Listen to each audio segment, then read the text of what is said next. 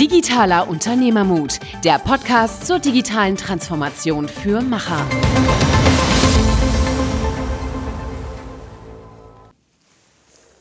Hallo und herzlich willkommen zu einer neuen Episode Digitaler Unternehmermut mit Niklas und Michael. Wir sprechen heute mit Tom Bachem. Er ist mehrfacher Gründer und heute Kanzler der Code University in Berlin, die er auch mit zwei anderen zusammen gegründet hat.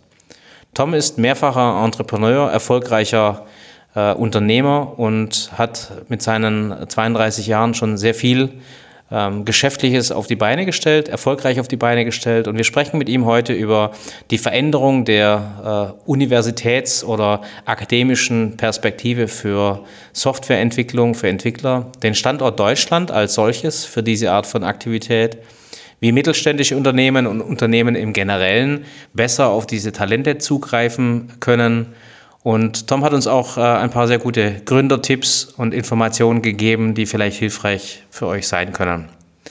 Viel Spaß beim Zuhören. Willkommen zum, äh, zur neuen Episode Digitaler Unternehmermut. Ähm, heute mit Tom Bachem. Er ist Gründer und Kanzler der Code University und Mehrfachgründer in verschiedenster Form. Wir werden direkt mal drüber sprechen. Und wir freuen uns sehr, dass du da bist. Äh, hallo Tom. Ja, hi, ich freue mich auch. Vielen Dank. Super. Ähm, du hast ja, äh, um den Einstieg zu finden, schon viele Dinge gemacht in deinem Leben, hast viele, die, äh, viele erfolgreiche Firmen gegründet, bist ähm, jetzt äh, der Kanzler der Code University, auf die wir auf jeden Fall gleich zu sprechen kommen.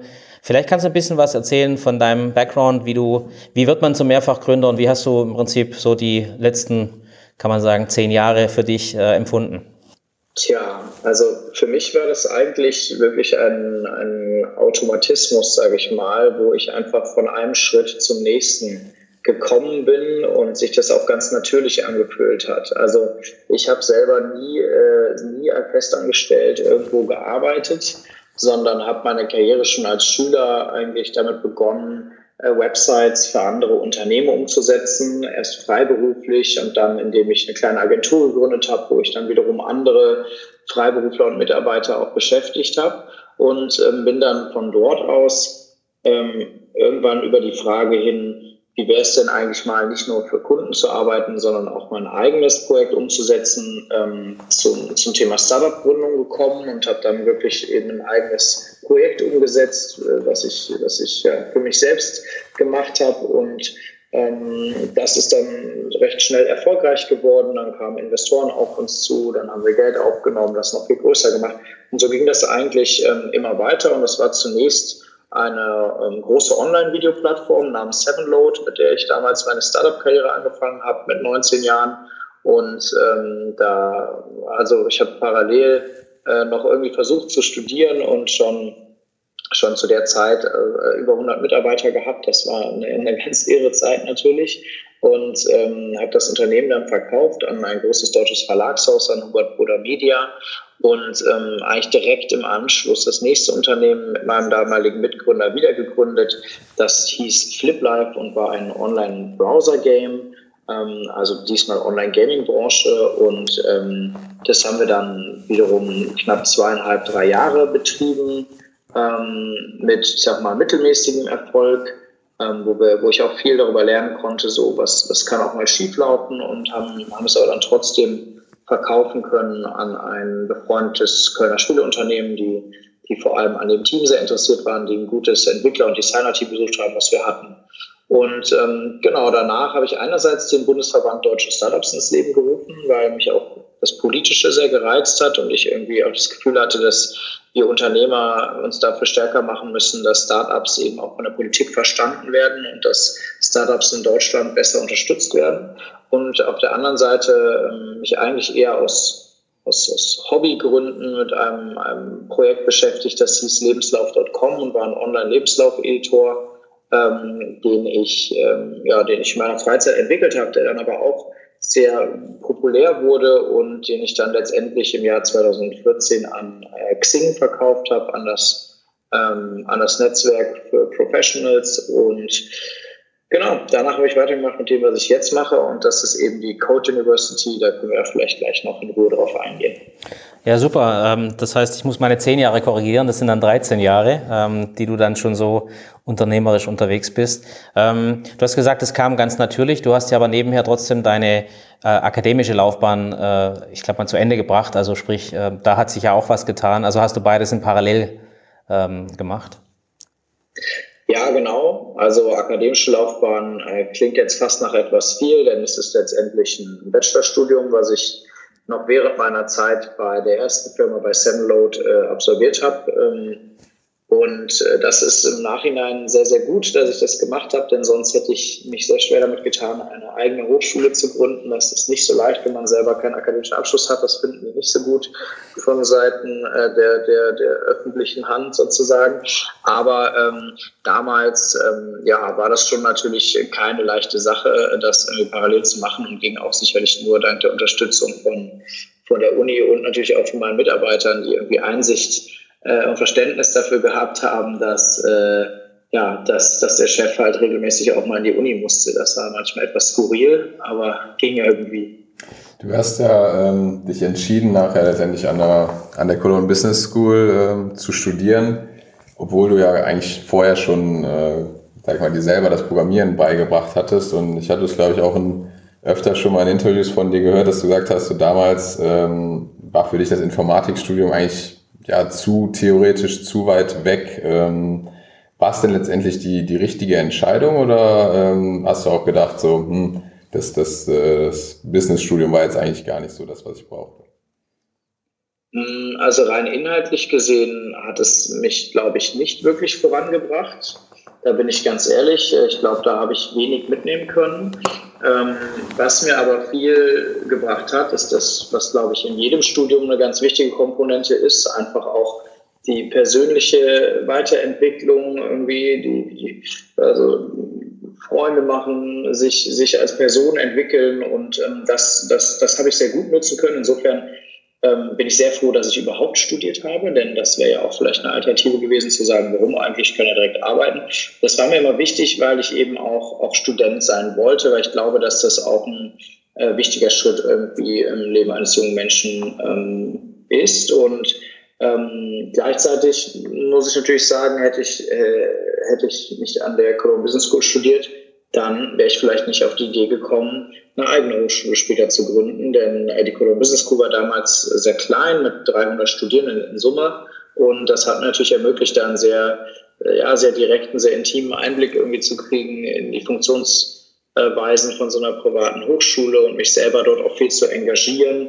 Und ähm, das hat mich sicherlich dann, ja, hat mir irgendwie den, vielleicht auch den Mut gegeben zu sehen, hey, so eine Hochschule ähm, kann man gründen ähm, und, und kann man auch Schritt für Schritt aufbauen, als wenn ich jetzt vielleicht an einer riesigen äh, Uni oder Hochschule gelandet wäre, wo das dann alles viel weniger greifbar erscheint.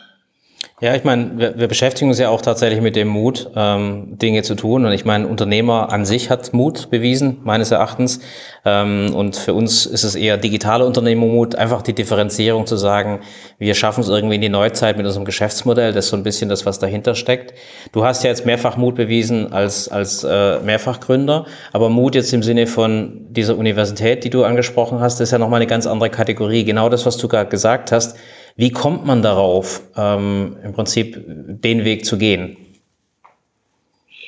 Hm, also tatsächlich, hm, ich glaube, man muss sich natürlich zu sowas Schritt für Schritt vorarbeiten und dann ist gar nicht mehr so viel Mut notwendig, so empfinde ich das zumindest, denn es ist sozusagen eigentlich nur eine logische Konsequenz von dem, ähm, ja, was sich aus den vorherigen Schritten ergeben hat. Und ich hatte diese diese Idee dann eben sehr, sehr früh schon selber, als ich, äh, als ich mit dem Studium begonnen habe, habe ich mich eigentlich unmittelbar gefragt, warum es denn so viele ähm, ja, BWL-Angebote äh, an Business Schools, also private äh, Business Schools gibt, aber warum es sozusagen keine äquivalenten Tech Schools gibt und warum, warum da eigentlich nichts vorhanden ist. Das war schon vor 13 Jahren, kommt für mich völlig offensichtlich, dass also Softwareentwicklung äh, und so weiter, dass das natürlich ein total ähm, ähm wichtiger Bereich ist, in dem wir immer mehr Talente brauchen. Und ähm, kurioserweise hat sich innerhalb dieser 12, 13 Jahre eigentlich nichts getan. Ähm, und ich habe diese Idee eben immer wieder mit mir rumgetragen und natürlich auch in, ja, in Vorbereitung dessen, dass ich da doch das irgendwann gerne mal machen würde, auch mit zum Beispiel Netzwerk aufgebaut, immer wieder mit Leuten mich ausgetauscht darüber, dass ich gerne irgendwann eigentlich mal eine Hochschule gründen würde, auch mich zum Beispiel mit Leuten aus dem Hochschulbereich vernetzt, äh, mit denen eben viele Gespräche geführt, mich mit Leuten vernetzt, die sich vorstellen können, sowas auch mit zu finanzieren im Aufbau. Habe ja auch ähm, durch mein politisches Engagement bei dem Verband eben breites politisches Netzwerk und politische Erfahrung aufgebaut, denn auch das ist nicht ganz unwichtig, wenn man eben eine neue Hochschule gründen will, dann braucht man die Unterstützung der Politik. Und so habe ich mich da eigentlich Schritt für Schritt irgendwie rangewagt. Und ähm, ja, und, und ich meine, wir alle können eigentlich nur das erreichen, was wir erreichen, weil wir irgendwie, ähm, ja, weil wir uns mit anderen zusammentun, weil wir auf den Schultern äh, anderer Giganten stehen können. Und so war das auch bei mir. Also äh, nur dank der Unterstützung beispielsweise der ganzen Internetunternehmer, die die Code University mitfinanziert haben, äh, oder dank der Unterstützung meiner Mitgründer, die ich lange gesucht habe, die viel Erfahrung im Bildungsbereich hatten. Nur deswegen konnte ich das dann tun und dann musste ich es eben auch nicht alleine tun. Ähm, du hast jetzt gesagt, äh, zwei Sachen, die ich sehr spannend fand und wo ich jetzt auch noch mal fragen wollte, ob es nicht nur bei der Hochschule so war, sondern auch bei den anderen Stationen.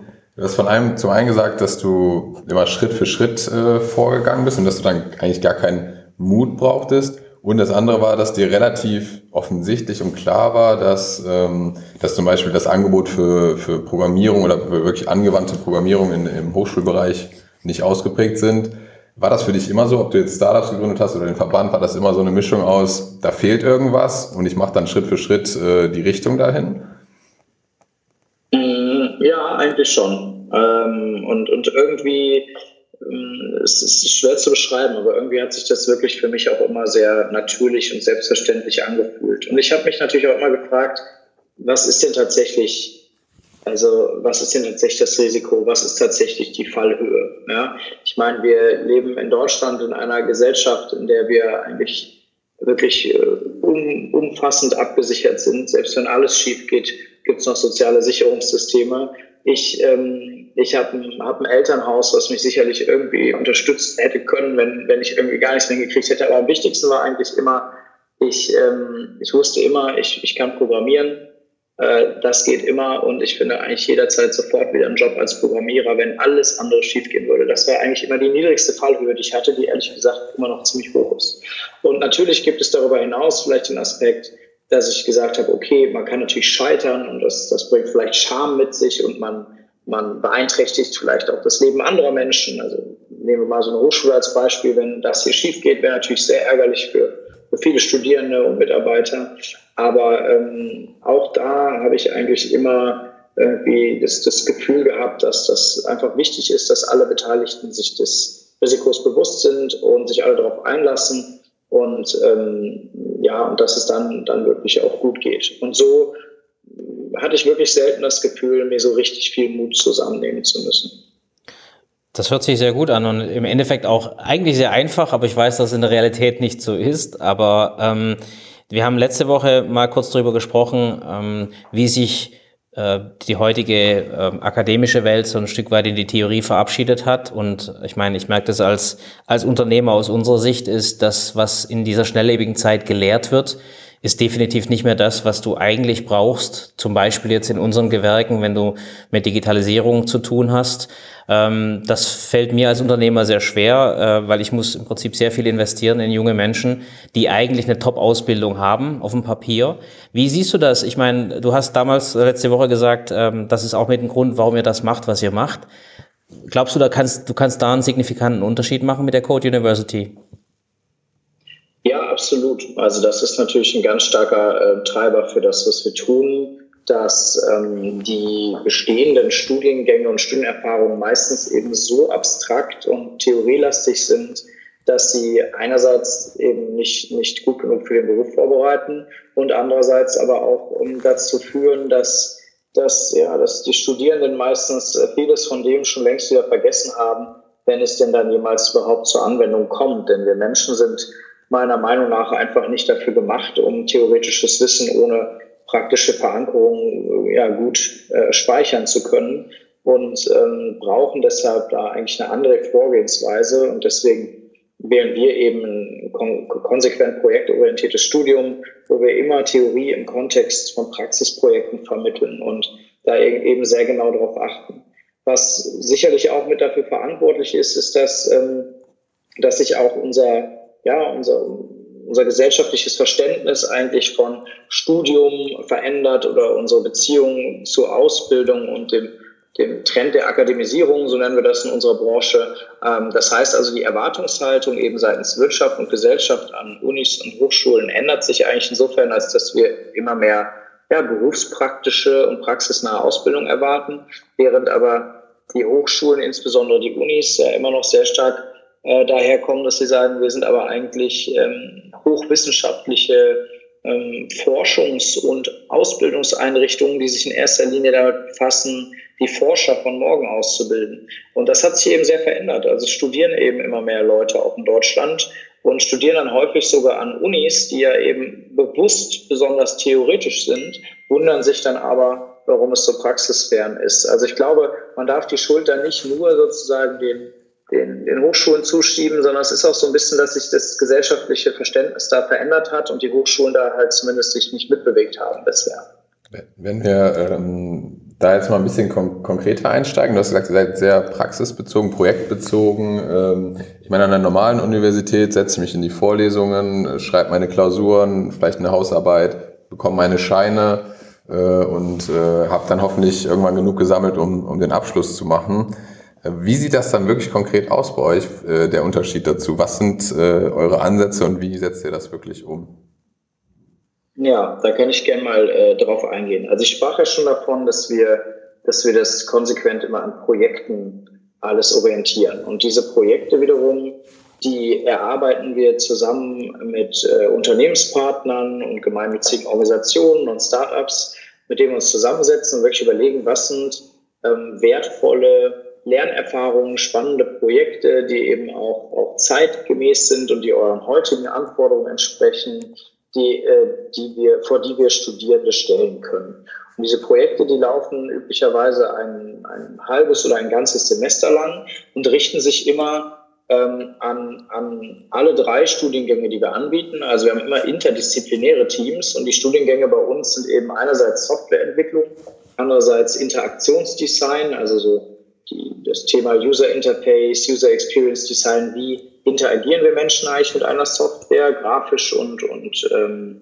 psychologisch. Und das dritte sind bei uns die Produktmanager, also die Leute, die vermitteln sollen eigentlich zwischen den Business-Anforderungen und, und, ähm, und dem Produkt, der Technik, die also wirklich auch schauen, was genau entwickeln wir eigentlich, welche Funktionen sollen da rein und warum und welchen ja, Sinn und Zweck soll das alles erfüllen. Und die arbeiten und lernen dann bei uns immer gemeinsam an einem Projekt, auf das sie sich ähm, bewerben können. Diese Projekte werden ihnen immer zu Anfang ähm, jedes Semesters angeboten. Da können Sie aus einer großen Liste von Projekten wählen. Dieses Semester haben wir also knapp 100 Projekte angeboten und die Studierenden ähm, können sich wirklich aussuchen, auch einerseits natürlich, was sie reizt, was sie interessiert, aber auch insbesondere, welches Projekt jetzt gerade die Kompetenzen trainiert, die sie noch nicht ähm, selber haben. Und das wissen Sie und wissen wir ähm, daher, weil wir ein, ein Kompetenzraster entwickelt haben, wo wir die knapp 70 Kompetenzen in den Bereichen so Design,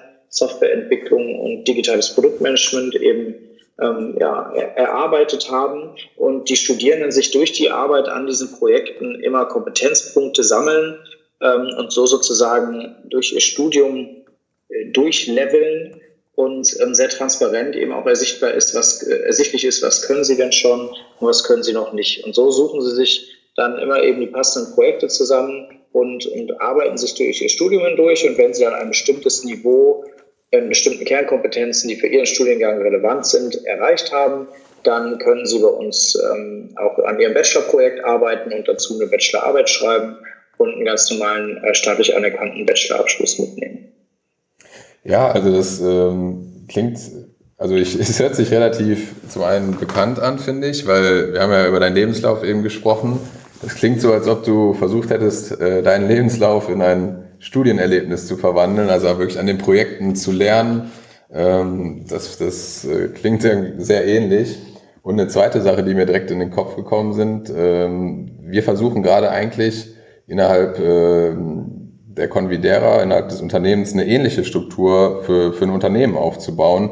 Das, äh, wir nennen das Skill Trees. Ich weiß nicht, ob du das so ähnlich mit den Kompetenzrastern vergleichen würdest, wo man wirklich aufschreibt, welche Fähigkeiten es gibt und dann eben sowas wie Peer-to-Peer-Learning äh, zu unterstützen und eben dann auch die Projekte, die vielleicht für das Unternehmen relevant sind, aber auch für den für die Person an sich äh, zur Weiterbildung zu nutzen. Ähm, siehst du das auch als, als Möglichkeit an, dass Unternehmen mehr so denken müssten, wie ihr jetzt als Hochschule wirklich das Beste aus den Leuten raustun und die möglichst weiterzuentwickeln?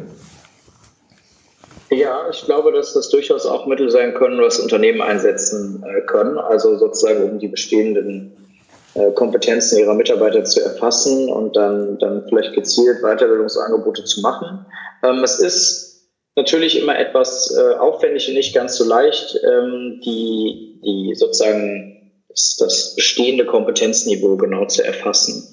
Ähm, da muss auf jeden Fall, also ich glaube, das ist eben nicht mit einem, mit einem einfachen Online-Test oder sowas getan, sondern das ist manchmal etwas komplexer und da müssten Unternehmen sich wirklich auf die Zeit nehmen, ähm, ja, mit den Mitarbeitern ähm, tief ins Gespräch, in Interviews zu gehen, in sozusagen fast schon mündliche Prüfungen, Code-Reviews oder wie auch immer, für welchen Bereich, um erstmal zu erfassen, wo steht ihr eigentlich wirklich derzeit, bei welchen äh, Kompetenzen, um dann von dort aus eben weiterarbeiten zu können. Das können wir natürlich als Hochschule etwas leichter leisten, weil das hier einfach ja, ein fester Bestandteil sozusagen unseres Modells ist, auch, auch um Prüfungen zu haben, Professoren zu haben, die Interviews mit Studierenden führen können. Ich glaube aber, wenn ein Unternehmen sich diese Arbeit nimmt, dann lässt sich das sicherlich äh, gut auch dort intern nutzen.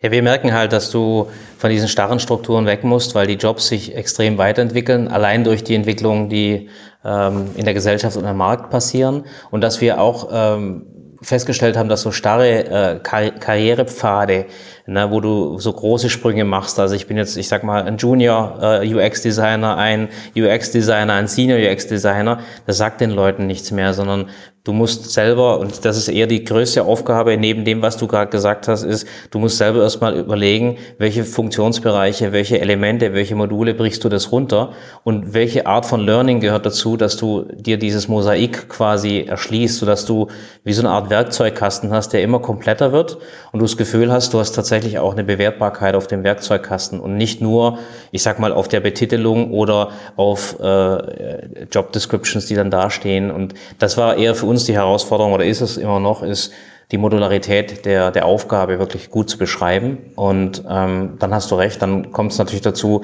eine gewisse Leistungsabfrage oder eine Leistungseinschätzung zu machen.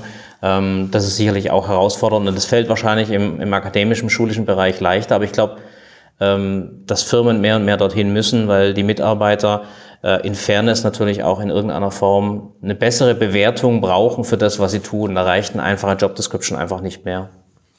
Ja. Ähm, ja, da stimme ich dir zu. Du hast jetzt gesagt, ähm, das, was ihr tut, finde ich, äh, klingt sehr, sehr richtig. Ähm, jetzt ist es natürlich so, dass du auch Professoren brauchst und äh, Lehrende, die das A mitgehen und die das auch können. Wie habt ihr euch denn da orientiert? Also die, die Lehrenden und Professoren, ich will da keinem zu nahe treten, die ich so kenne, ähm, die sind ein bisschen anders gestrickt. Äh, wie, wie, wie habt ihr die gefunden? Ja, es war tatsächlich ähm, eigentlich eine der größten Herausforderungen, insbesondere auch, weil wir als staatlich anerkannte Hochschule ähm, auch eben sicherstellen müssen, dass der Großteil unserer Lehrenden ähm, die Berufungsvoraussetzungen für Hochschulprofessuren erfüllt. Das heißt, die müssen üblicherweise mindestens promoviert haben und ähm, auch über Lehrerfahrung verfügen, äh, einige Jahre in der Praxis gearbeitet haben. Also eine ganze Menge Vorgaben, die erstmal erfüllt werden müssen, von der natürlich insbesondere die Promotion mit so die schwierigste ist, denn die Leute, die eben gerade besonders praxisnah und, und gut eben digitale Produkte entwickeln können, äh, die haben in den seltensten Fällen promoviert, einfach weil mhm. die Arbeitsmarktlage so fantastisch ist und, äh, und war schon seit vielen Jahren, dass, ähm, ja, dass sich das nicht gelohnt hätte. So, das heißt, das hat den Kreis sehr eingeschränkt, aber wir haben das, haben das Glück, dass wir auch sehr viel ähm, ja auch positive Öffentlichkeitsaufmerksamkeit bekommen haben, viel in der Presse standen, viel, glaube ich, gut rübergekommen ist, auch was wir vorhaben und warum wir das so anders und neu machen. Und dadurch haben wir nicht nur viele Studierende auf uns aufmerksam gemacht, ähm, sondern eben auch äh, viele gute potenzielle Prof-Kandidaten erreicht.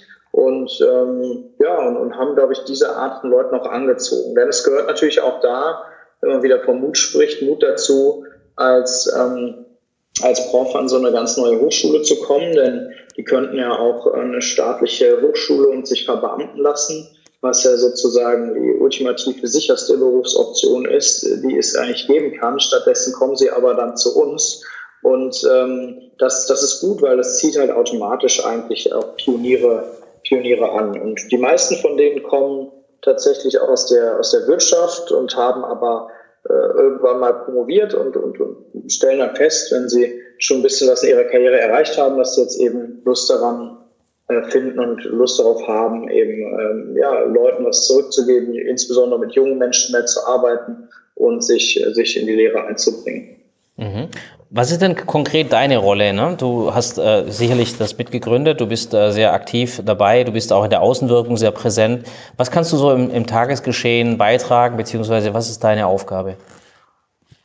Also es ist tatsächlich so, dass, ähm, dass ich mich sehr stark auf die ähm, Außenkommunikation äh, konzentriere. Das sei das jetzt wirklich irgendwie Öffentlichkeitsarbeit, Repräsentanz auf, auf Veranstaltungen oder in Gremien oder, oder wirklich auch ähm, Marketing gegenüber Studierenden, ähm, weil ich glaube, dass das eben ein ganz, ganz essentieller Bestandteil von so einer Hochschule ist. Denn eine Hochschule ähm, lebt letztendlich sehr stark von, von ihrer Marke, von ihrem Image denn letztendlich ja, machen wir hier nichts anderes als Menschen zusammenbringen und Menschen äh, aus- und weiterbilden. Und, ähm, und das gelingt vor allem dann am besten, wenn wir halt auch die besten Talente dafür anziehen und die besten Talente auf uns aufmerksam machen, seien das jetzt Professorinnen und Professoren oder eben auch Studierende. Denn auch bei Studierenden ähm, gibt es eben gibt es eben natürlich große Unterschiede bei, bei unseren Bewerberinnen und Bewerbern und wir haben auch ein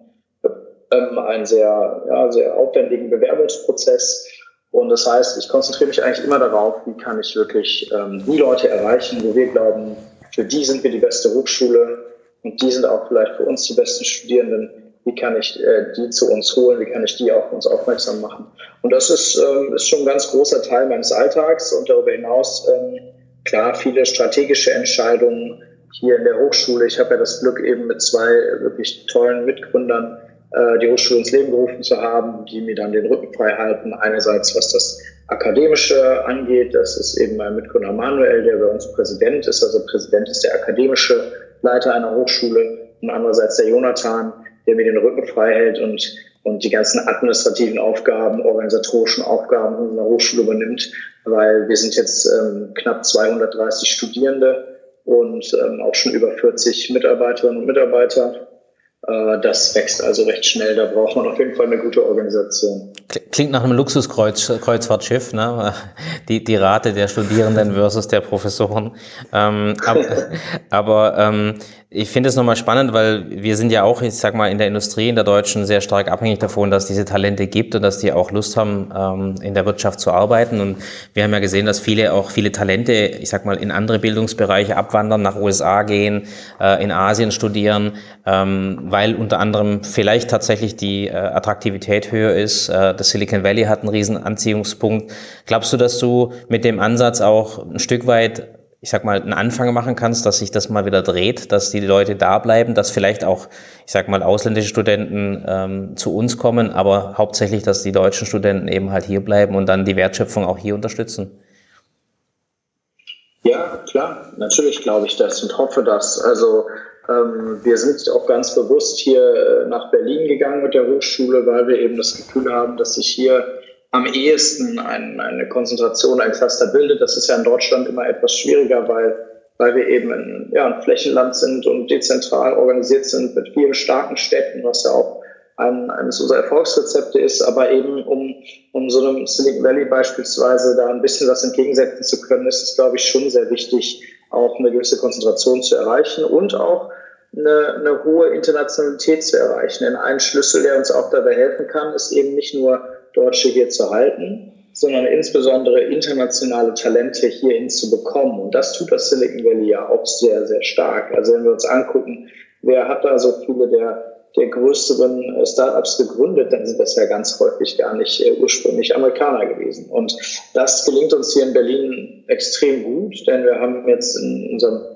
neuesten Jahrgang über 37 Prozent an nicht-deutschen Studierenden, die aus über 38 verschiedenen Nationen sind, also wirklich über die ganze Welt verteilt, die wir hier nach Berlin bringen, nach Deutschland bringen und äh, sicherlich auch zum absoluten Großteil ähm, hier halten können.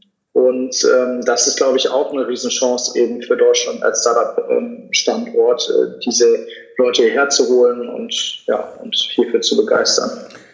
Ich würde jetzt immer sehr gerne auf die, auf die Studenten eingehen. Du hast ja schon, schon erwähnt eben, dass ihr auch einen sehr umfangreichen Bewerbungsprozess habt ähm, und, und das Interesse ist, glaube ich, auch sehr hoch. Ihr müsst da, glaube ich, schon auch gut, gut sortieren. Ähm, vielleicht als erste Frage, wie, wie wählt ihr die denn genau aus? Was testet ihr und wonach schaut ihr bei den Leuten, die ihr aufnimmt? Also was müssen die schon mitbringen und wie testet ihr das? Ja, also wir, wir haben eben ein sehr eigenverantwortliches Studium hier in der Code, ähm, weil wir, ja, weil wir einfach davon weg wollen, was ja derzeit eigentlich in den letzten Jahren ein starker Trend war. Man sagt immer so die, die Verschulung des Studiums, also dass, ähm, dass, dass die Schüler, die Schulen sowieso, aber auch Studierende, dass die eigentlich mit dieser ähm, ja, mit dieser Erwartung irgendwie an die Uni kommen, dass sie jetzt alles wissen äh, und alles, was sie brauchen, auf dem Silbertablett serviert bekommen, dass es einen klaren Stundenplan gibt, dann und dann in die Kurse, dann und dann die Prüfung und dann fertig. So, das ist also, glauben wir, einfach ein, ein ja, kein guter Ansatz und wir wollen eigentlich wieder ein bisschen traditioneller arbeiten und, und schieben sehr viel mehr auch ähm, Verantwortung in die Hände der Studierenden und deswegen müssen die bei uns aber auch eben ja irgendwie eine, eine schnelle Auffassungsgabe mitbringen, eine hohe ähm, Selbstverantwortung mitbringen und, und diese Bereitschaft auch, sich eben selber äh, Dinge, Dinge zu, äh, zu, anzueignen und zu erarbeiten. Man nennt es auch selbstgesteuertes Studieren. Und ähm, das ist etwas, auf das wir sicherlich ähm, achten. Also können unsere Studierenden sich ähm, oder die, unsere Bewerberinnen und Bewerber sich sozusagen neue Dinge schnell äh, und, und selbstständig aneignen. Das prüfen wir auch im Rahmen unseres Bewerbungsprozesses. Das andere ist, dadurch, dass wir hier wirklich ähm, sehr stark in Teams arbeiten, in Teamplayer, ähm, Teamplayer auch kreieren wollen, ist schon auch sehr wichtig, dass du eben gewisses, äh, gewisse Sozialkompetenz mitbringst und, und, und zumindest in der Lage bist, irgendwie gut mit Mann zusammenzuarbeiten. Das hört sich manchmal sehr selbstverständlich an, aber es gibt durchaus auch, auch Menschen, die sich eben sehr schwer damit tun. Ähm, und die eher Einzelkämpfer sind oder eher sehr egoistisch vielleicht häufig operieren und auch die versuchen wir dann ähm, ja eher nicht bei uns an die Hochschule zu holen, weil wir glauben, dass wir für sie auch einfach nicht die beste Wahl sind. Ähm, und, und das ist es eigentlich im Großen und Ganzen. Ich meine, es ist sicherlich ähm, zuträglich, wenn du schon über Vorerfahrung verfügst, wenn du zu uns kommst. Also wir haben viele Studierende, die schon in ihrer Jugend sich selber ähm, mit dem Programmieren, mit dem Design und so weiter befasst haben, die vielleicht schon, selbst wenn sie 18 Jahre alt sind, ein hohes Interesse und Wissen über Start-up-Gründungen und so haben. Da gibt es tatsächlich mehr, als man denkt. Das ist toll, für die wollen wir auf jeden Fall eine Heimat sein.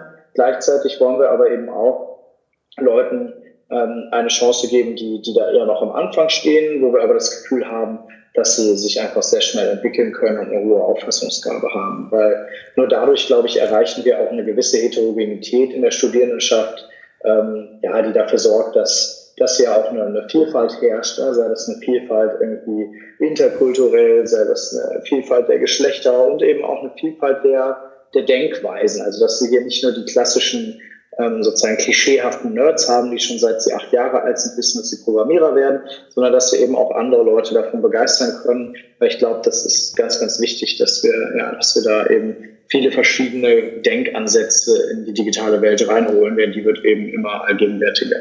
Also auch die, die mit acht noch Feuerwehrmann werden wollten, haben bei euch eine Chance.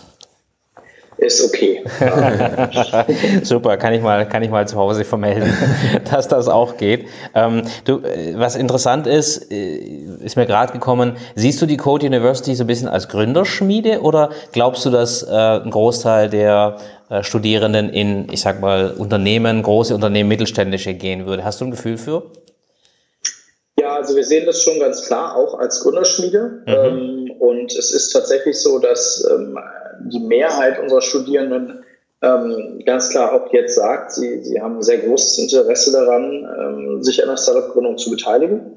Dennoch denke ich natürlich, dass also die Mehrheit wird wahrscheinlich trotzdem für andere Unternehmen arbeiten. Das ist ja auch, ähm, ist ja auch gut so und wichtig so, denn wir brauchen eben auch Leute, die unsere bestehenden Unternehmen vorantreiben und transformieren und denen helfen. Aber ich habe schon ähm, die Erwartung und auch die Hoffnung, dass wir hier eine sehr, sehr hohe Gründerquote haben werden und dass vielleicht, wenn wir in, sagen wir mal, fünf bis zehn Jahren zurückschauen, dass äh, dass wir doch einen sehr deutlichen Footprint in der dann zugegenden deutschen Startup-Szene haben mit unseren Studierenden. Und wenn du jetzt eine ähm, äh, ne Firma bist, also wir betreuen ja einige Firmen, ähm, die schauen sich das an, sagen, wow, äh, tolle Talente, die sich da entwickeln. Was würdest du denen empfehlen? Wie sollen die am besten mit euch zusammenarbeiten? Wie können die am besten in diesen, in diesen Talentpool, ähm, ich sag mal, integriert werden, sodass diese äh, Firmen A eine Chance haben, sich äh, ja, zu bewerben und B eine Chance haben, auch diese Talente tatsächlich für sich gewinnen zu können?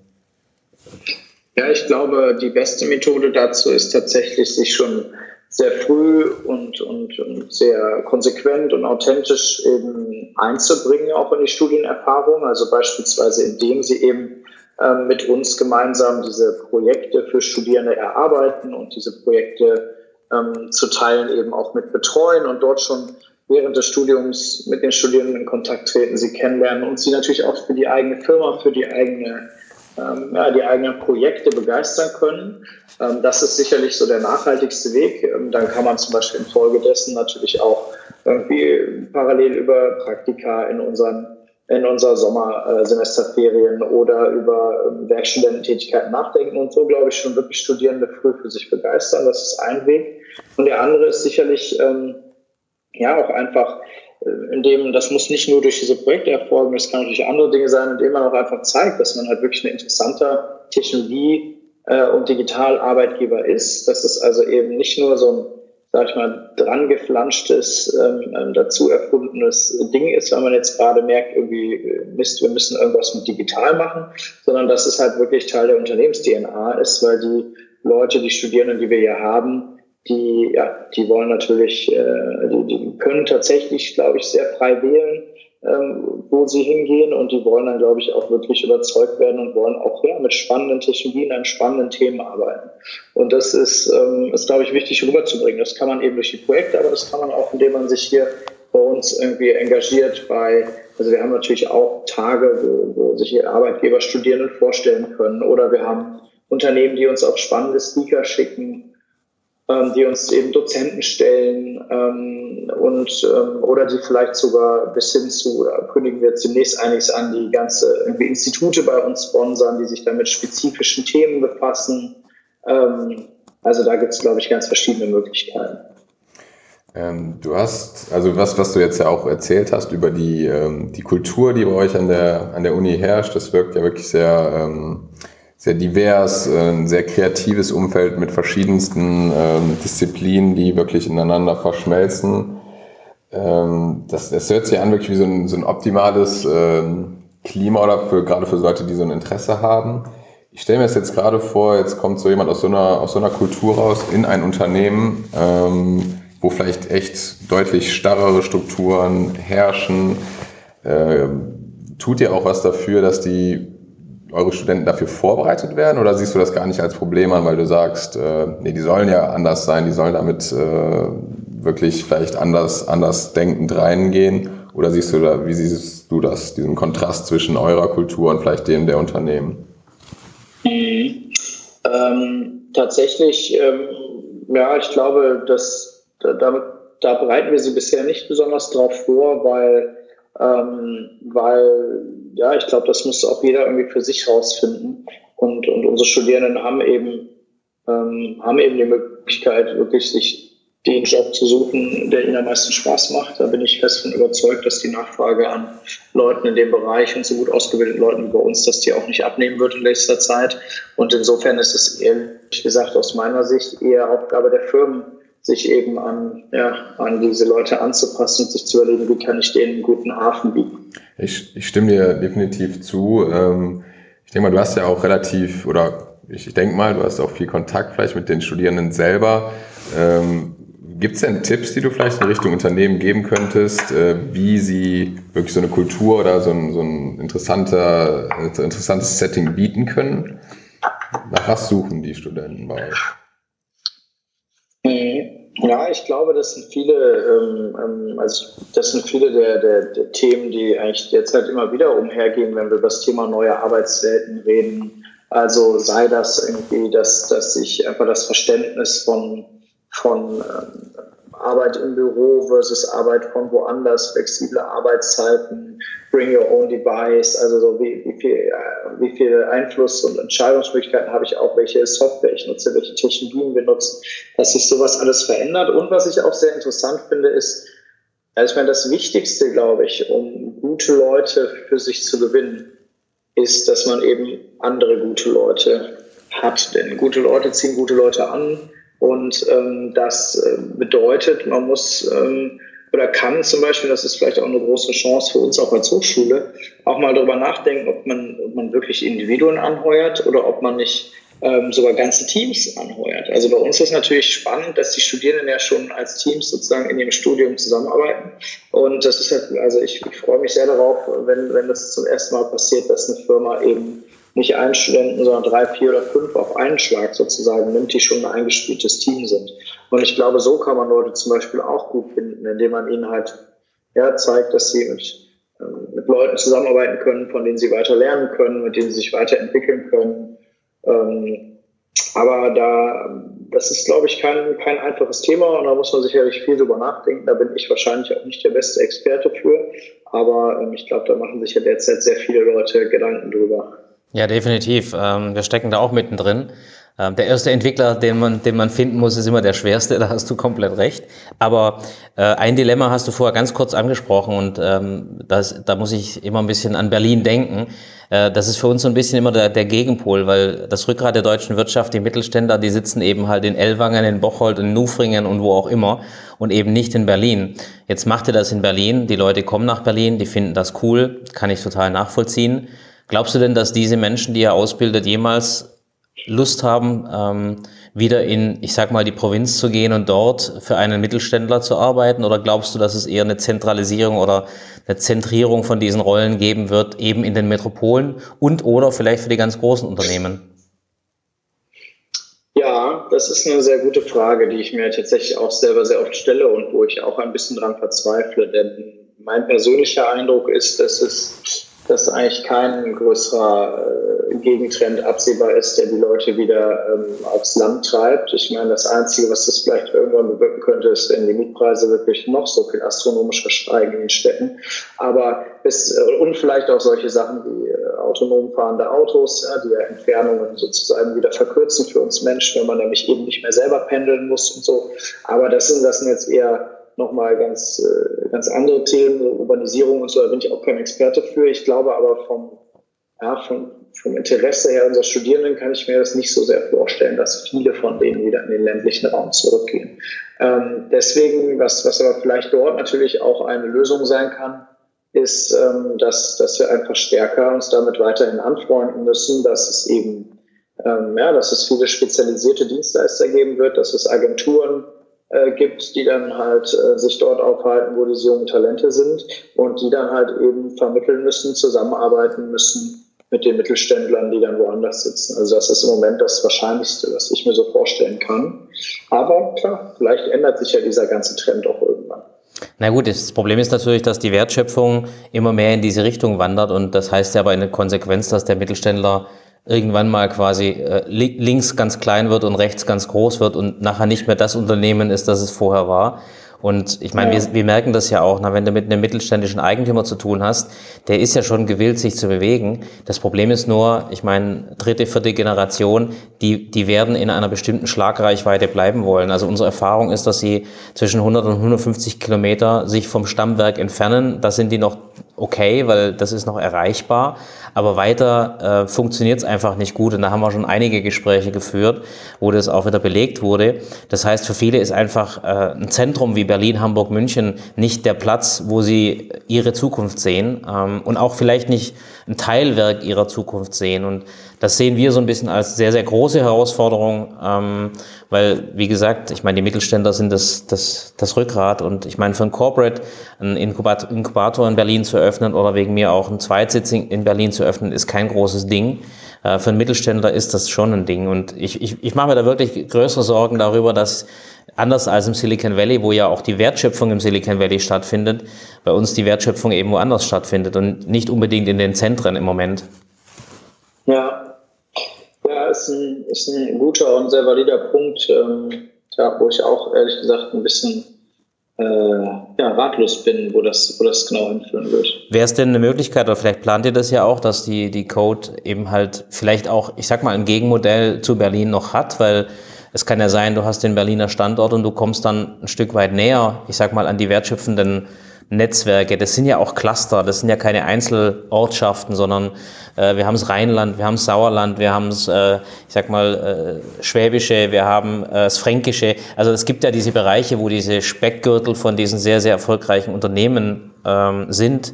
Müsste doch eigentlich auch eine Möglichkeit sein, dein Konzept, euer Konzept dort zu etablieren, ich sag mal, mit einer Verbindung zu den Zentren. Wir werden da auch viel äh, darauf angesprochen, insbesondere von Seiten der Politik eben, ob sich, äh, ob sich äh, unser Konzept da vermehren lässt oder ob wir weitere Standorte uns vorstellen können.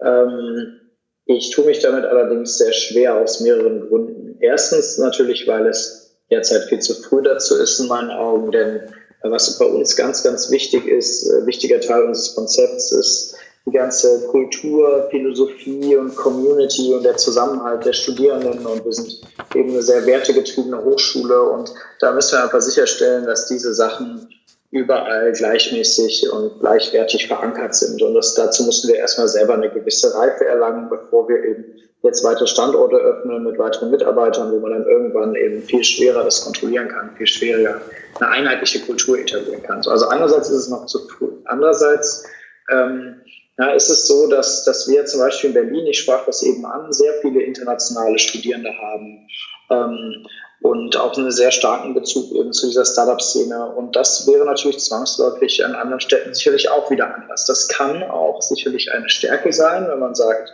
jeder Standort hat so seine Spezialisierung. Ja, aber es birgt natürlich auch wieder das Risiko, ähm, eine völlig andere Kultur zu haben, insbesondere aufgrund aufgrund sozusagen der verschiedenen Herkunft der Studierenden und so weiter. Und da ist für mich wiederum die Gefahr, eben auch mit ja, einen Markenkern zu verwässern und, und ähm, nicht am Schluss sozusagen eine Hochschule mit mehreren Standorten zu haben, sondern mehrere Hochschulen mit demselben Namen.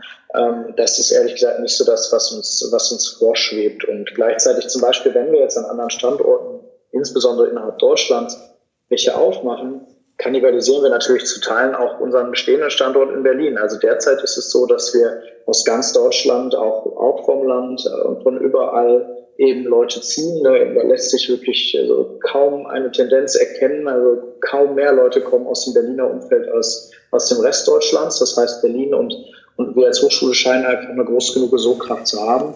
Wenn ich jetzt, sagen wir mal, in, im Rheinland irgendwie eine einen Standort aufmache, dann hätten wir ja plötzlich kaum noch Rheinländer in Berlin und das wäre ja sowieso schon ein Drama. ähm, und ähm, ja, und das ist natürlich, das sind alles so Überlegungen, die das für uns im Moment nicht so attraktiv machen. Und wenn wir dann beispielsweise auch schauen, so die ganz großen, erfolgreichen Hochschulen ähm, und Universitäten der Welt, ja, von Stanford und Harvard und MIT und so weiter, ähm, wo wir längst nicht sind und auch uns manchmal gar nicht so sicher sind, inwiefern wir da überhaupt hinwollen. Aber trotzdem, wenn man sich die anschaut, dann haben die doch meistens einen großen, sehr, sehr starken Standort und nur sehr wenige Satelliten. Und ähm, das alles bringt uns eigentlich zu der, ja, eher zu der, zu der Überlegung, das doch stärker im Standort Berlin zu zentrieren. Aber das ist natürlich ein Vergleich mit Ländern, die nicht so föderal aufgestellt sind wie wir, wie du es vorhin gesagt hast. Also eigentlich der föderale Gedanke müsste ja eigentlich in die andere Richtung gehen, dass du sagst, ich verstehe, dass in, in Paris die Sorbonne im Prinzip das Zentrum des Universums ist oder ähm, Stanford in Kalifornien das Powerhouse ist, aber das ist ja das, was ich vorhin meinte, da ist ja aber auch im Prinzip zentralisiert eigentlich das Leben. Bei uns sollte es ja eigentlich ja. andersrum sein. Und bei uns, ich finde ja, also ich persönlich bin ein großer Fan des Föderalismus, weil ich glaube, dass immer was Besseres äh, dabei rumkommt, wie wenn man etwas zentralisiert. Aber das wäre ja eigentlich ein anderer Vergleich, ne? Ja, hinzu kommt natürlich der Aspekt, dass, ähm, dass das Studium generell in meinen Augen ein sehr guter Zeitpunkt ist, um mal raus in die weite Welt zu gehen und ein bisschen mehr zu sehen als sozusagen nur den eigenen Landkreis. Und ähm, und mhm. da, da, ich meine, ich selber muss zugeben, ja, ich bin ja auch in meiner Heimatstadt Köln geblieben, das war aber wenigstens schon mal eine Millionenstadt. Aber ich, es ist auch eigentlich ein, ein gutes Zeichen, Zeichen von Commitment, wenn Studierende eben bereit sind, da auch mal äh, die Stadt zu wechseln. Und das ist sicherlich auch ein Faktor, der mit eine Rolle spielt. Also je einfacher ich es, je einfacher ich es den Studierenden mache, indem ich immer näher vor ihre Haustür rücke, desto weniger kann ich auch davon ausgehen, dass eben das Commitment wirklich groß ist, dass, äh, dass, die, ja, dass der Wille wirklich groß ist. Also ich glaube, die Frage ist doch viel eher, mh, hm, also ja, wie, wie können wir eigentlich generell die, die Landkreise interessanter machen für junge Menschen, dass sie halt zurückkommen? Also es kann ja eigentlich nicht die Antwort sein zu sagen, äh, wenn man sie einmal in die Stadt gelockt hat, dann wollen sie da nie wieder weg das wäre so, als würden wir ihnen irgendwie was verheimlichen und hoffen, dass sie es selber nie rausfinden. Sondern irgendwie ist die Frage, wie kann das denn eigentlich sein, dass die Städte so viel verlockender nur sind? Also das ist so ein bisschen mein Gedankengang dahinter, dass wir da vielleicht nicht, nicht Teil des Problems sind. Okay, ähm, du hast jetzt gesagt, so eine, die Expansion in neue Standorte ist jetzt nicht so der Trend oder nicht das, was ihr seht. Was ist denn eure Vision, sag ich mal, in den nächsten 10, 15 Jahren mit der Code? Ähm, wollt ihr neue Studiengänge anlegen? Wollt ihr einfach ähm, euch weiter in dem vernetzen, was ihr gerade macht? Oder, oder was, wo seht ihr euch? Jetzt bin ich gespannt, ob, ob Tom 10 bis 15 Jahre vorausschauen kann. ja, genau. Es ist, ein, ist, eine gute Frage, weil das tatsächlich bei uns ähm, ehrlich gesagt sehr beweglich ist. Also ähm, wir, wir, wir haben uns jetzt zunächst erstmal vorgenommen, eine gute, stabile, qualitative und sich selbst finanzierende Hochschule aufzubauen, was eben nicht selbstverständlich ist, denn viele private Hochschulen haben da sehr viele finanzielle Probleme. Ähm, bei uns gestaltet sich das derzeit scheinbar sehr gut. Das ist halt wichtig, weil sonst kann es nachhaltig einfach nicht funktionieren.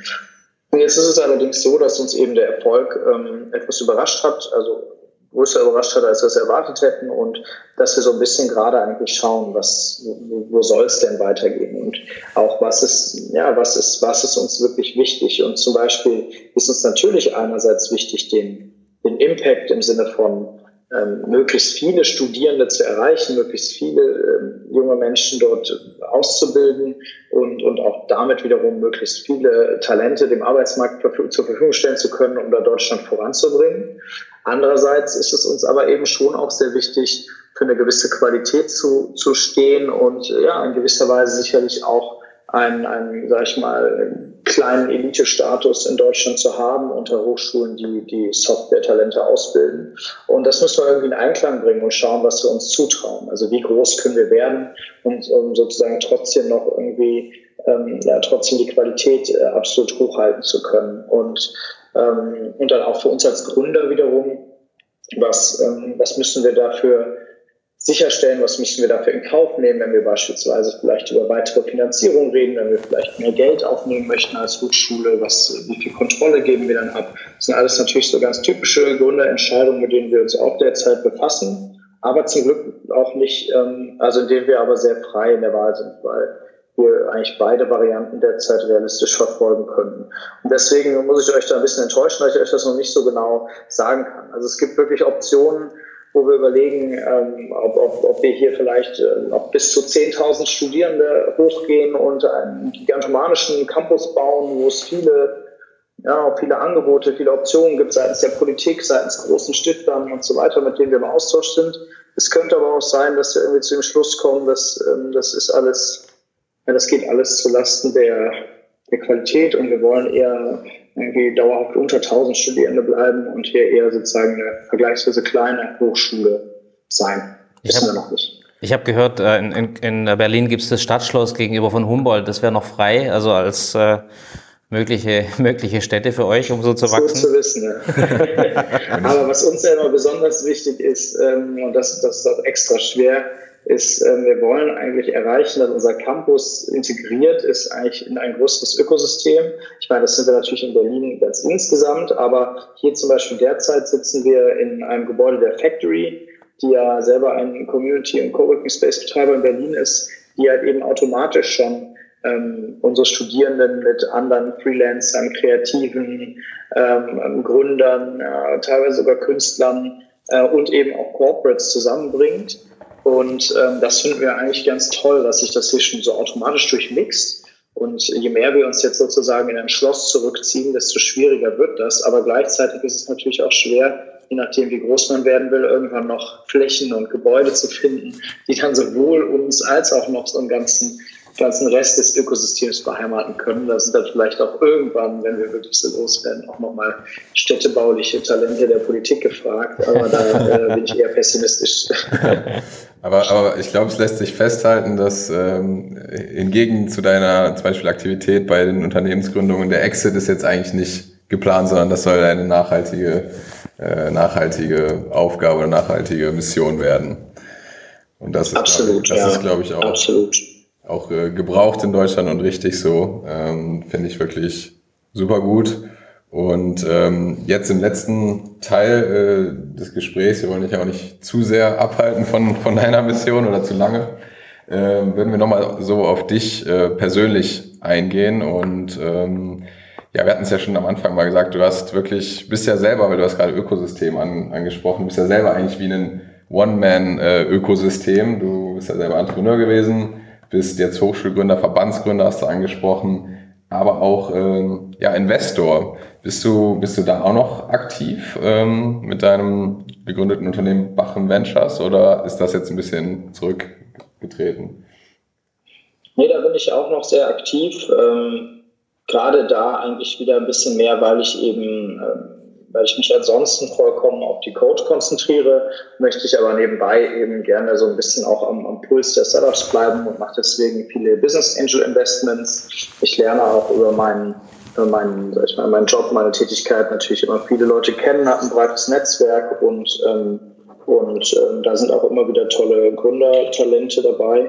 Und deswegen mache ich schon auch ähm, regelmäßig Startup-Investments, also durchschnittlich würde ich sagen, vielleicht so vier Stück im Jahr ähm, wo, ja, wo ich auch viel lerne, viel Begeisterung für habe und ähm, ja, und auch, auch glaube, dass da, dass da wirklich viel daraus entstehen kann. Und natürlich ist auch irgendwann die Idee, ähm, das, das versuchen wir hier so ein bisschen auch an der Code zu, äh, zu institutionalisieren, dass wir natürlich auch unsere eigenen Studierenden da viel stärker fördern, dass die auch von uns als Hochschule, aber auch von anderen Business Angels eben sehr einfach Kapital kriegen können und dann gründen können. Und das wird sicherlich auch nochmal etwas sein, wo ich mich dann wieder viel einbringen kann mit meiner Business Angel Erfahrung. Auf jeden Fall. Ich meine, wir hatten das Gespräch mit Nico Lummer und der hat sich ja natürlich sehr stark im Medienbereich im Investment ähm, etabliert. Hast du einen Fokus für deine Investments oder einen Schwerpunkt? Ähm, ja, also generell natürlich alles, was, äh, also üblicherweise alles, was mit Internet zu tun hat. Davon bewege ich mich jetzt auch nicht so weit von weg. Das ist ja, ist ja gar nicht so selbstverständlich. Es gibt ja durchaus auch viele andere Startups in anderen Bereichen heutzutage, wenn wir so an Food-Startups denken und so. Aber das ist jetzt nicht mein Spezialbereich, sondern wirklich eher Technologie- und Internetlastiger.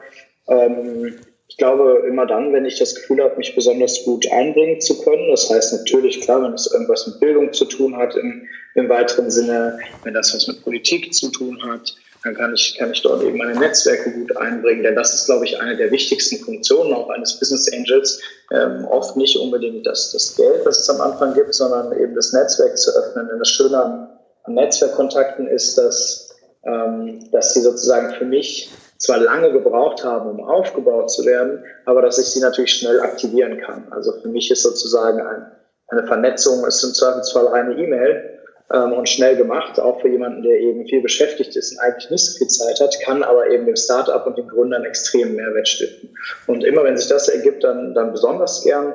Aber ansonsten kommt es wirklich auch sehr stark, äh, ja, ich weiß, das sagen alle, aber es kommt natürlich sehr stark auf das Gründerteam an und ist wirklich immer eine individuelle Entscheidung. Gibt äh, es denn ein paar konkrete äh, Namen, die du nennen kannst, wo du beteiligt bist, äh, die, die vielleicht auch erfolgreich waren oder die du spannend findest? Ja, klar, gerne. Ähm, also beispielsweise bin ich am Kölner Startup Homelike beteiligt, die eine, eine Plattform anbieten für die Vermittlung von möblierten Wohnungen auf Zeit, die sich sehr, sehr erfolgreich entwickelt ich bin beteiligt bei Wundertext. Das ist ein Startup aus Berlin, die ähm, ja, die ein Online-Tool ähm, kreiert haben, mit dem eben Leute, insbesondere spezialisiert auf verschiedene Berufsbilder, sich sehr einfach äh, ihre Steuererklärung erstellen können. Die fingen damals an, so haben wir uns kennengelernt, mit studentensteuererklärung.de, also spezialisiert darauf, dass Studenten eben ähm, Erstattungen vom Finanzamt leicht kriegen können. Denn das ist etwas, was noch viel zu wenig genutzt wird von Studierenden, weil sie eben häufig keine Erfahrung damit haben. Mhm. Ähm, ich bin beteiligt bei, ähm, bei We Are Developers. Das ist eine ähm, große Entwicklerkonferenz und Online-Recruiting-Plattform für Entwickler. Ähm, also da sieht man natürlich wieder das Thema Coding und Technologie, was Sinn macht. Ähm, ja, und vielen, vielen weiteren manchmal auch, manchmal auch ganz andere Themen, weil ich einfach das Gründerteam toll finde, zum Beispiel ein Kölner Startup namens Fantasy, die sich äh, beschäftigen mit erotischen Hörgeschichten für Frauen, ja, mit einer ganz tollen Gründerin ähm, und ihrem Freund, die das gemeinsam gegründet haben und ähm, die mich einfach total überzeugt haben als Team und was sich auch bisher sehr, sehr gut entwickelt und viele weitere. Dann äh, wollen wir fragen, wann, wann wirst du Frank Thelen bei der Höhle der Löwen ablösen? ich glaube gar nicht, weil äh, ich finde, er macht das doch eigentlich ganz wunderbar. Und äh, man muss ja wirklich auch ein, ein dickes Fell haben, um sich da so ins Rampenlicht zu stellen. Und äh, das, das, das habe ich, glaube ich, nicht. Und das bekäme, glaube ich, auch der Hochschule in der Form nicht gut. Aber ähm, ja, ich finde, das, das ergänzt sich gut. Ich pflege einen sehr guten Kontakt zu Frank. Und ich finde es auch toll, dass er da so ein bisschen, ja, die, die, die, Gründer, die Gründerszene ja doch so ein bisschen visibler macht nach draußen, weil das ist ja in Deutschland immer ein ganz großes Problem. Es gibt ja also quasi keine Vorbilder, keine bekannten Gesichter, niemanden. Da ist er ja quasi allein auf weiter Flur. Mm, das stimmt. Nee, deswegen ähm, auf jeden Fall gut, aber es, es ist gut, dass du äh, als, als Backup vielleicht dann zur Verfügung stehst, wenn bei ihm die, das Nervenkostüm durch ist. Ich kann mir das ja, sehr gut es gab doch schon mal, Es gab doch schon mal, glaube ich, Folgen, wo dann irgendjemand eingesprungen ist, weil, weil jemand krank war oder so. Stimmt. Das habe ich mal irgendwie mitbekommen. Vielleicht kann ich ja sowas mal machen. Ja, stimmt, genau. als Gastlöwe. Genau, können wir, können wir ihn mal fragen. Ne? So, so einen kleinen Testrun, äh, ganz Startup-like mal ja, genau. Letzte, letzte Frage für, für dich, Tom. Ähm, wo holst du dir deine Inspiration her? Wo, ähm, welche Quellen nutzt du? Also äh, irgendwelche Tipps, die du konkret machen kannst? Also was liest du? Was, äh, was würdest du den Leuten empfehlen? Wo kann man sich einfach gut informieren? Ja, also ich tatsächlich ziehe ich ganz viel Inspiration wirklich aus intensivem Surfen. Also ich verwende schon immer ein nicht unsignifikanten Teil meiner Zeit darauf, einfach zu lesen, was, was abgeht und was sich entwickelt.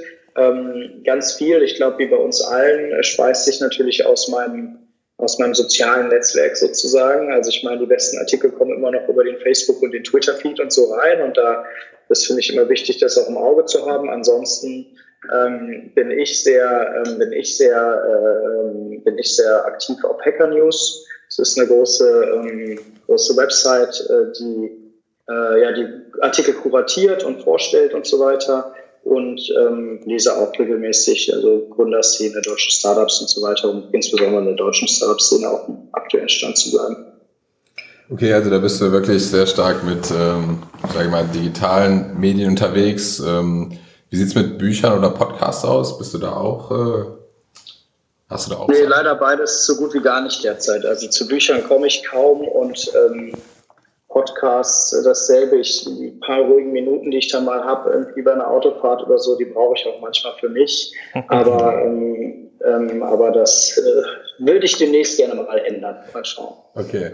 Ich weiß, der Michael hat zwar letzte Frage gesagt, aber eine Sache ähm, habe ich noch und äh, vielleicht nur ganz kurz äh, für den Kontext, weil Du hast ja eben auch von Vorbild angesprochen. Ähm, wir haben uns ja auch erst vor einer Woche kennengelernt, aber da habe ich dann auch kurz vorher lustigerweise festgestellt, ich war auch an der Cologne Business School. Wir waren sogar im selben äh, Studenten, in, in derselben Studenteninitiative aktiv, nicht zur gleichen Zeit, aber äh, ein wenig später im Corporate Identity Team. Und ähm, ja, das hat mich einfach sehr inspiriert. Äh, denke mal, jemanden, den man, zu dem man aufschaut, den man als Vorbild sieht, wirklich in so einem greifbaren nahen Umfeld ähm, zu haben. Das nur mal so als kurze, kurze Anekdote. Und die Frage dazu wäre nämlich dann nochmal, ähm, ja, was würdest du ja deinem jüngeren Ich vielleicht äh, raten? Also wenn du jetzt zurückblicken würdest äh, auf deinen Weg, was würdest du jemandem mitgeben, der einfach noch am Anfang steht und ähm, ja, der vielleicht so einen ähnlichen Traum oder ähnliche Vision hat wie du. Ja, vielen Dank erstmal. Fühle ich mich natürlich äh, sehr geehrt und ich, ähm, ich treffe immer mehr Alumni meiner alten Hochschule, die man merkt, die wird natürlich auch größer und wächst und ähm, ähm, ja, ich, was würde ich meinem alten Ich raten? Ich glaube vor allem konsequenter in Entscheidungen zu sein. Also die größten Fehler, die ich gemacht habe, ähm, sind eigentlich ähm, mich zum Beispiel nicht schnell genug von schlechten oder negativen ähm, Mitarbeitern zu trennen. Das ist immer etwas sehr Schweres, ne, weil man möchte natürlich auch, äh, ist eine schwere Entscheidung immer, sich von jemandem zu trennen, aber das, das hat oft die größten Schmerzen in meinem Unternehmen erzeugt. Ähm, ansonsten bin ich eigentlich recht zufrieden. Also das, was, was ich, was ich eher so, also was ich eigentlich immer gut gemacht habe und auch auch ähm, anderen Leuten mitgeben würde, ist wirklich offen über Ideen zu reden, sich mit anderen auszutauschen und zu vernetzen ähm, und nicht ähm, ja und nicht die Ideen sozusagen zurückhalten und geheim halten äh, in der Angst, dass sie einem jemanden jemand stiehlt. Denn nur wenn ich sie so verteile und spreade im Netzwerk, dann kann ich auch guten Input, gutes Feedback bekommen und gute weitere Kontakte vermittelt bekommen. Und ich glaube, das war ein ganz wichtiger Baustein meines Erfolgs. Sehr cool. Dann danken wir dir vielmals für die Zeit und äh, wünschen dir sehr, sehr viel Erfolg mit der Code University und mit all deinen anderen Dingen, die du tust und freuen uns auf äh, ein baldiges Wiedersehen. Ja, vielen Dank. Danke, Tom. Vielen, vielen Dank. Tschüss.